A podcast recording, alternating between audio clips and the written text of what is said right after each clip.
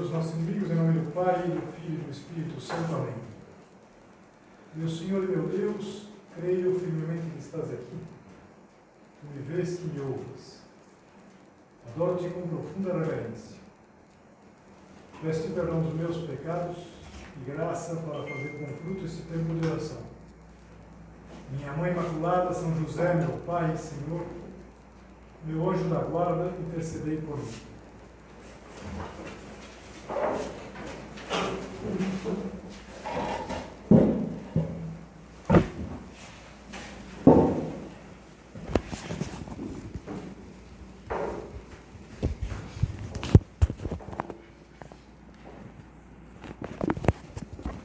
No ano 614 da era cristã, depois de Cristo, os persas invadiram Jerusalém e fizeram uma série de escravos, mas o pior, além da destruição das igrejas, é que eles levaram a Santa Cruz, levaram de Jerusalém a cruz. E houve uma reação de toda a cristandade. O imperador romano do Oriente, lembra que o imperador romano do Ocidente já não existia, já tinha caído essa porção ele se chamava Heráclio, e ele comandou uma expedição para recuperar a cruz. E conseguiram. Foram necessários vários anos, mas novamente a cruz já estava com os cristãos. E em 630, você vê que demoraram uns bons anos, em 614, em 630 a cruz ela voltava para Jerusalém. Aliás, é uma festa que nós celebramos neste mês de setembro, no dia 14, a gente celebra a festa da exaltação da Santa Cruz. A exaltação da Santa Cruz é exatamente isso, a volta solene da cruz para Jerusalém. E aconteceu que o imperador, o Heráclio, ele quis pessoalmente levar a cruz. Ele quis levar a ombros a cruz. E para isso, ele tinha colocado as suas vestes, as suas insígnias. É, tinha se colocado como imperador. Mas chegando no caminho que Jesus percorreu, ele não conseguia avançar, porque foi ficando cada vez mais pesada a cruz. Então, o patriarca de Jerusalém, o bispo de Jerusalém, Zacarias, ele deu um conselho ele disse que era importante ele se despojar de toda aquela pompa, todas aquelas vestes, e imitar Jesus Cristo, que carregou a cruz desprendido absolutamente de tudo. Então conta a história que o Heráclio entendeu. Ele depois tudo aquilo, tirou tudo aquilo, colocou uma veste de penitente e descalço, aí sim pôde transportar a cruz até o Calvário, até onde ele ia ficar. Essa história podia nos ajudar a considerar o desprendimento. Nós já meditamos naquelas palavras eh, do Senhor, do capítulo 14 de São Lucas: Quem não carrega a sua cruz e me segue não pode ser meu discípulo. Para seguir Jesus Cristo é necessário o desprendimento. Nós já meditamos na primeira parte no desprendimento de nós mesmos Talvez mais difícil, porque é mais, mais grudado, vai? Mas vamos pensar um pouco também no desprendimento das coisas materiais. Novamente, vamos ser sinceros. Como não soa mal a palavra desprendimento? Desprendimento parece perda. Deixar as coisas. Mas como vou poder ser feliz sem as minhas coisas? As minhas coisas, essas coisas que eu preciso. Eu preciso de uma série de, de objetos, a gente precisa de muitas coisas. Como vou poder ser feliz sem elas? Parece que a felicidade é exatamente o contrário. Eu não vou ser mais feliz quando eu puder ter todas elas à minha disposição. E, por exemplo, que não me falte nada. Que em cada situação eu tenho à disposição aquilo que eu preciso. E nós vamos, mais uma vez, considerar que desprendimento não é falta, não é perda. Desprendimento é liberdade. É conseguir ter a liberdade para poder seguir Jesus Cristo. Aqui no caso, aquele monarca lá, o Heráclio, ele queria carregar a cruz de Cristo, mas sem se desprender, talvez, das suas, das suas coisas, seu manto, não sei, talvez a coroa. É, não há nada de mal nos bens temporais, nos bens materiais, mas nós temos que saber que o perigo está em a gente querer é, se apegar a eles. O desprendimento é essa capacidade de é, estar livres, tê-los, mas não estar presos, não estarmos presos ao uso deles. É importante isso. Eu diria especialmente importante quando se tem. Porque, não sei, é, às vezes a gente pode estar desprendido de coisas que não tem. Aquela história que falavam lá da doutrinação é, soviética. Então, estavam lá falando, explicando lá para um, um, um, camponês e diziam para ele: se você tivesse um carro, de quem é o carro? Fala, do partido. E se você tivesse uma casa, de quem é a casa? Do partido. E se você tivesse uma bicicleta? Fala, é minha. Fala, por que minha? Porque bicicleta eu tenho. Claro. É, provavelmente nós vamos ter que estar desprendidos de coisas espetaculares, de um iate. Não sei se algum de vocês tem um iate.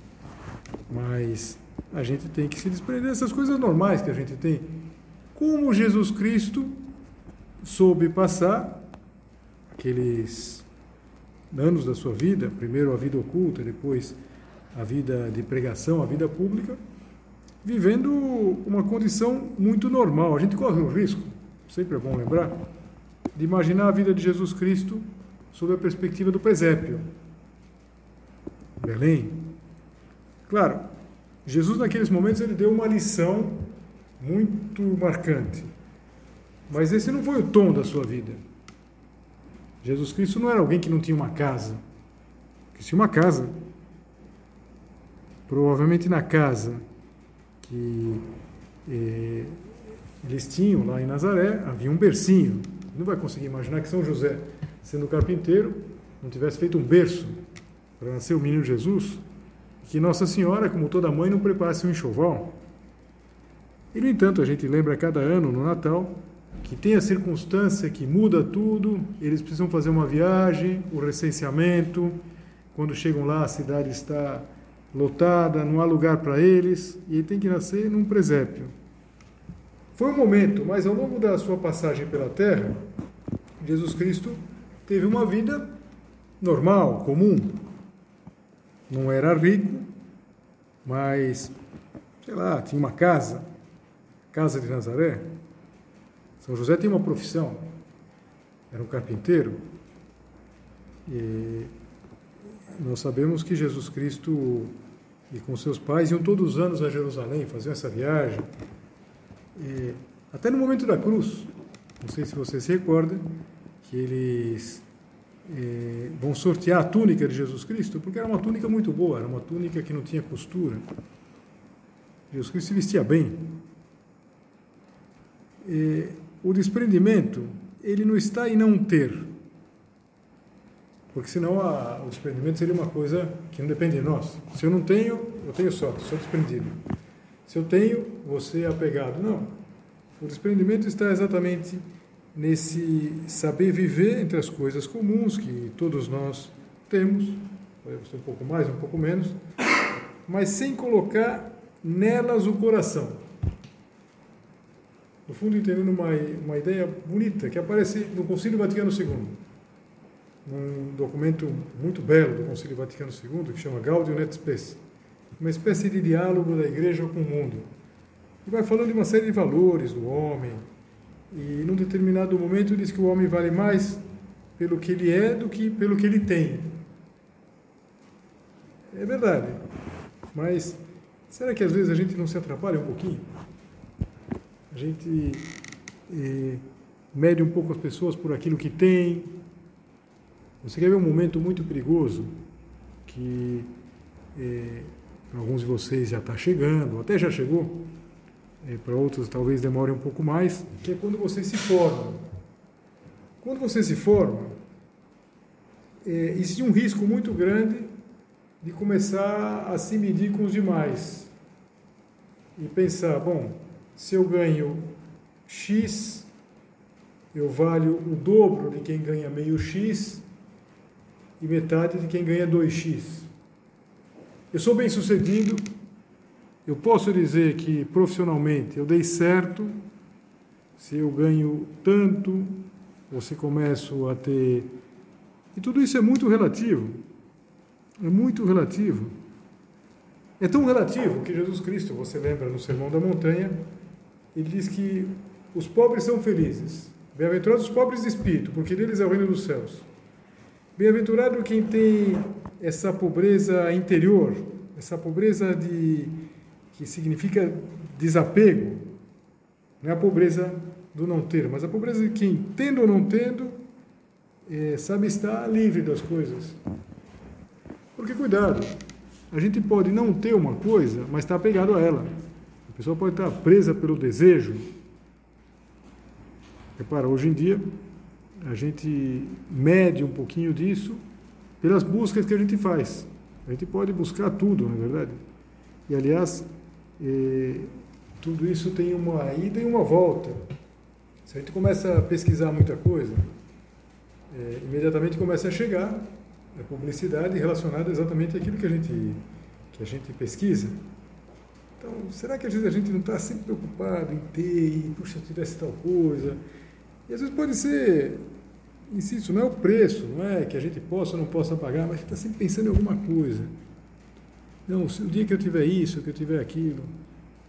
Acho que para nenhum de vocês a expressão vai soar muito, mas antigamente tinha é, uma, um programa, era um programa e também tinha um plano, chamava Baú da Felicidade. Então, às vezes a gente pode pensar no baú da felicidade. Puxa, eu tenho, vou ter um baú da felicidade.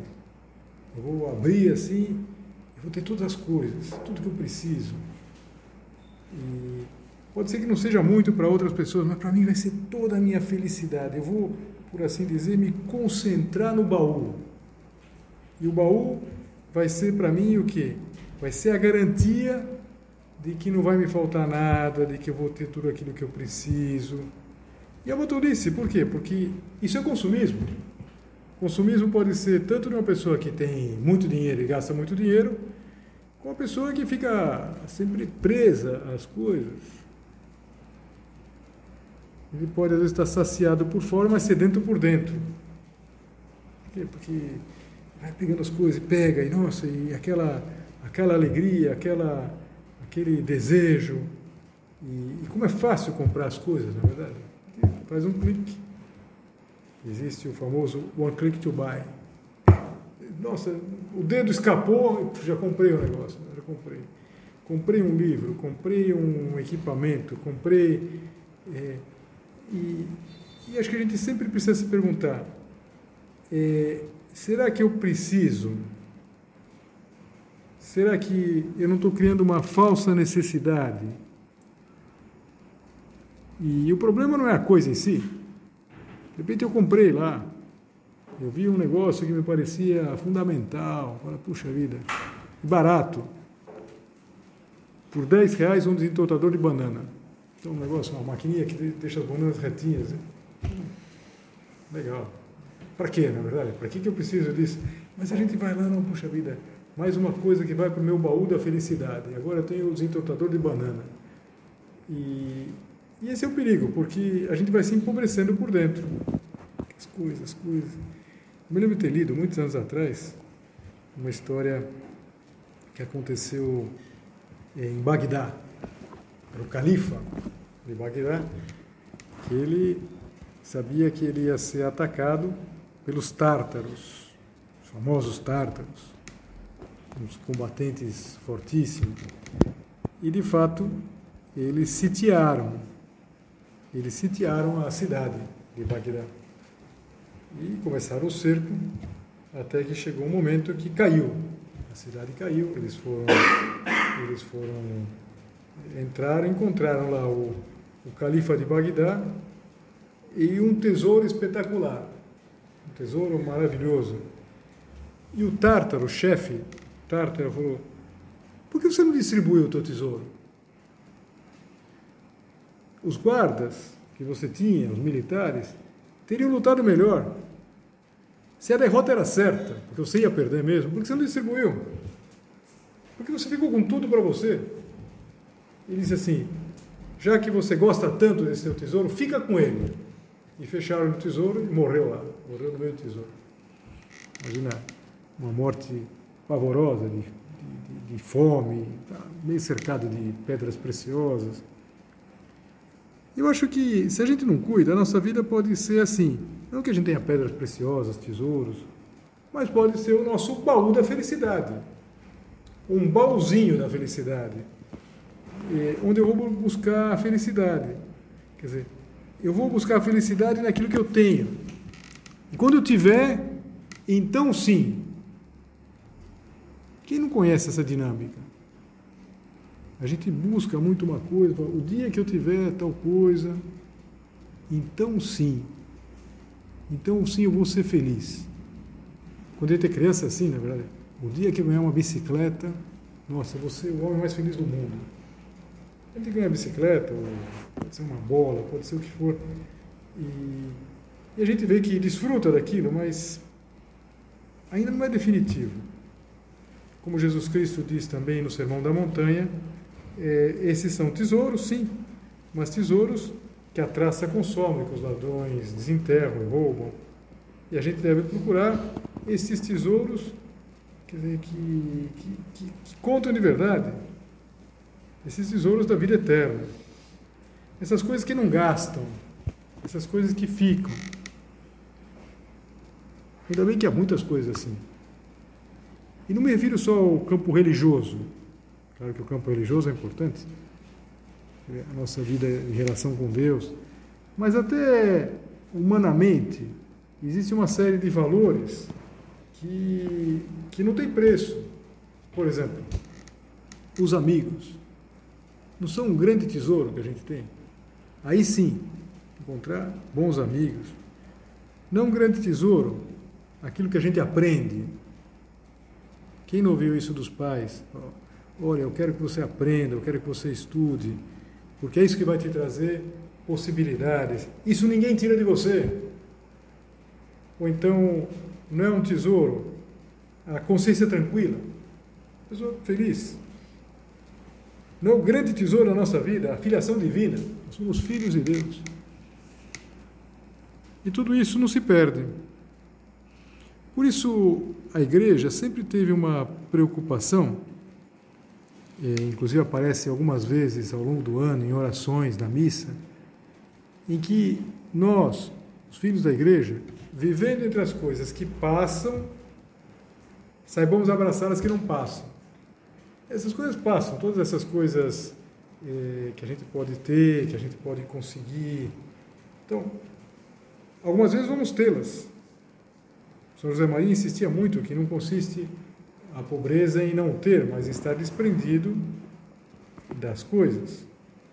Então, tendo ou não tendo, é importante que a gente não coloque o nosso coração nessas coisas. Uma pessoa com muitas posses pode viver desprendido. A gente encontra tantas pessoas assim. E uma pessoa, talvez com menos posse, menos coisa, pode ver a sempre querendo ter, sempre egoísta, ou sempre sonhando, sempre fazendo projeções. Como que é o desprendimento? Como é o desprendimento na sua vida? Será que eu posso dizer que, para mim, as coisas criadas são meios? Que eu não vou buscar nelas a felicidade? É, eu acho que, para sermos muito práticos, Vamos pensar assim. É, se eu quero estar desprendido, a primeira coisa que eu tenho que fazer é não criar necessidades. Às vezes basta a gente ver uma coisa para começar a precisar. É verdade? Os entortadores de banana. Ou então, tantas coisas que a gente, às vezes, ver. E, e é claro, a, a publicidade, essa forma de chegar, chegar até nós as coisas, é, tem muita ciência aí, tem muita ciência. De a gente querer, de a gente querer pegar. O mais, o mais óbvio, por exemplo, que todo mundo já, já constatou, um supermercado. Na verdade, no supermercado, as coisas é, mais necessárias estão lá no fundo do supermercado. Se você vai comprar uma coisa necessária, está lá no fundo. E o supérfluo está do lado da caixa. Lado da caixa, por exemplo, não tem um pacote de carvão. Ninguém está passando pela caixa e fala, oh, estou esquecendo de levar um pacote de carvão. Ninguém faz isso. Talvez se vai comprar um pacote de carvão, está lá no fundo. Fazer um churrasco. Agora, essas besteirinhas, na verdade, estão lá do lado da caixa. A pessoa põe e vai. Ele pode fazendo isso. Estão criando necessidades. Tem uma regra legal que ajuda muito. Insisto, aqui não se trata do valor, se trata da atitude interior da alma. É, se a gente quer é, não criar necessidades, é, adia as coisas. Então, por exemplo, eu de repente vejo uma coisa que é interessante. Puxa, eu preciso disso. Então, deixa passar uma semana. Quero comprar um livro. Tudo bem. Deixa passar uma semana. Se daqui uma semana eu ainda tiver esse desejo, é provável que seja interessante mesmo. Mas quantas vezes a gente quer um negócio e de repente esquece? A prova disso é que há coisas que a gente compra e que depois, não digo que a gente não tira da caixa, mas quase. Tira, usa uma vez, duas. Então, desprendido começa por não criar necessidade. Na nossa época também, é, isso significa é, tudo aquilo que se refere ao upgrade. Você fazer um upgrade. Então, é natural que um aparelho celular mais velho, ele começa a incomodar. Por quê? Porque não tem a memória que a gente gostaria, não tem uma função que a gente gostaria. É, mas cuidado para não criar falsas necessidades, na é verdade. Então, se eu tenho um aparelho celular que é, faz uma. O próximo aparelho celular pode fazer gravações profissionais, mas eu preciso fazer gravações profissionais? Talvez não, na é verdade. Então, o, o fazer as coisas durarem ajuda muito. O senhor José Maria era muito prático nisso. Uma coisa muito simples, pode parecer é, secundária, mas, por exemplo, ele fazia a roupa durar. Era muito comum que, estando com uma pessoa da tua idade, ele perguntasse: quantos anos você, você tem? 19, 20? A batina tem, essa batina é mais velha que você. Fazia durar como às vezes insistia para não bater as portas, não fechar a porta batendo assim, porque as portas vão se. E ele não sublinhava os livros para que outras pessoas pudessem usar. Então, é, o problema não está em ter ou não ter, mas o problema é, é, é sempre ficar um pouco preso, preso. Então, não criar necessidades, não achar que sempre a gente. fazer as coisas durarem. Eu diria quase ter um, um orgulho de que as coisas durem na nossa mão. Sei lá, eu faço as coisas durarem.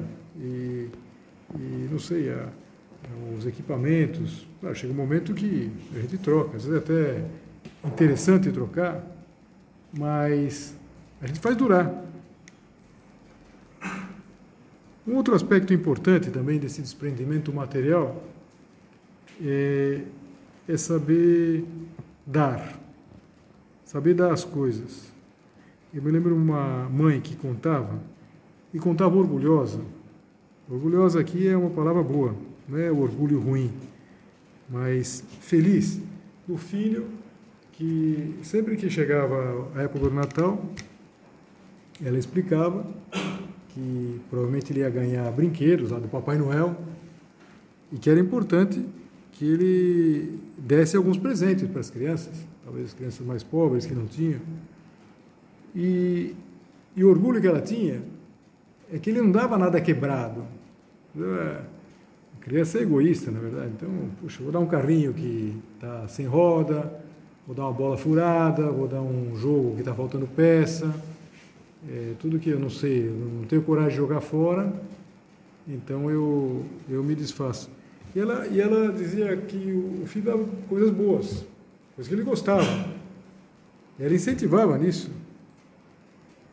Eu acho que talvez esse seja um ponto onde melhor a gente entende o desprendimento como uma atitude positiva. O próprio Jesus, ele disse, aliás, é, é uma frase que não chegou no Evangelho, não está no Evangelho essa frase de Jesus, está numa pregação de São Paulo, aparece lá nos Atos dos Apóstolos. Claro, Jesus falou muitas coisas que não foram é, compiladas no Evangelho, e São Paulo conta que certa vez Jesus Cristo diz assim: há mais alegria em dar do que em receber. Quem não percebeu isso, na verdade? Quem não tem essa experiência em primeira pessoa? A alegria que a gente tem de dar, de se desprender, de doar, de compartilhar.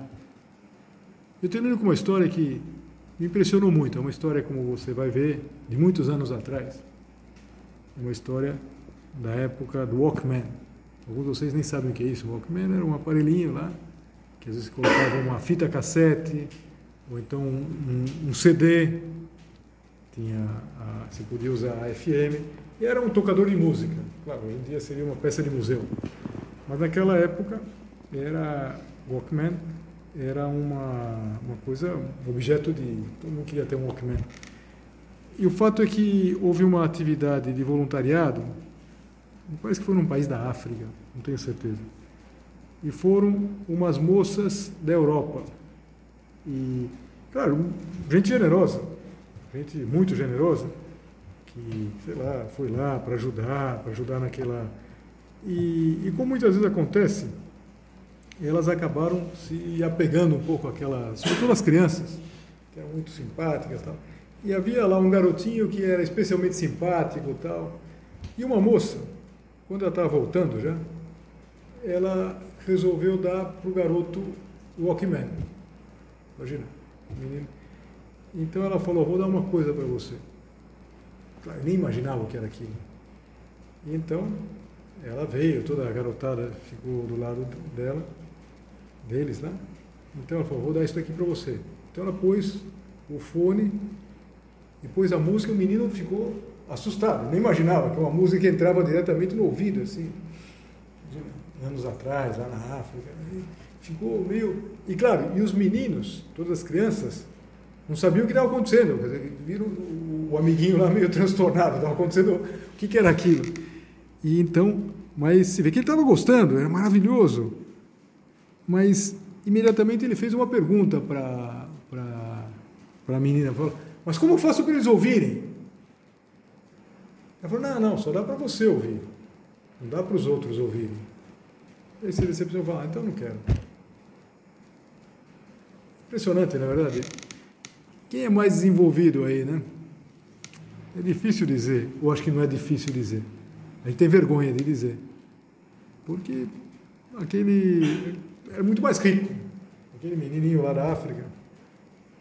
Então, vamos terminar a meditação fazendo um pedido ao Senhor, que o Senhor me ajuda a ter esse estilo de vida, esse estilo desprendido.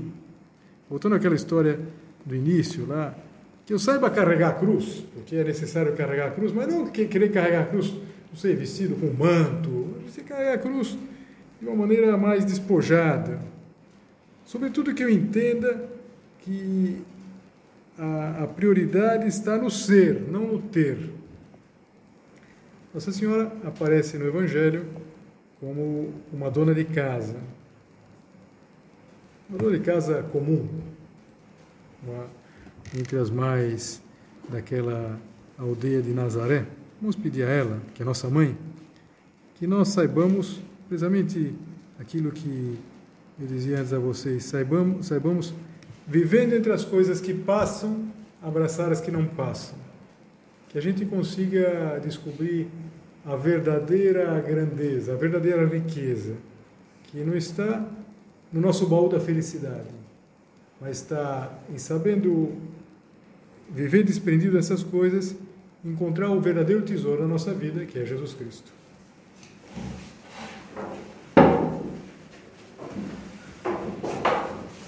Dou-te graças, meu Deus, pelos bons propósitos, afetos e inspirações que me comunicaste nesta meditação. Peço-te ajuda para os pôr em prática.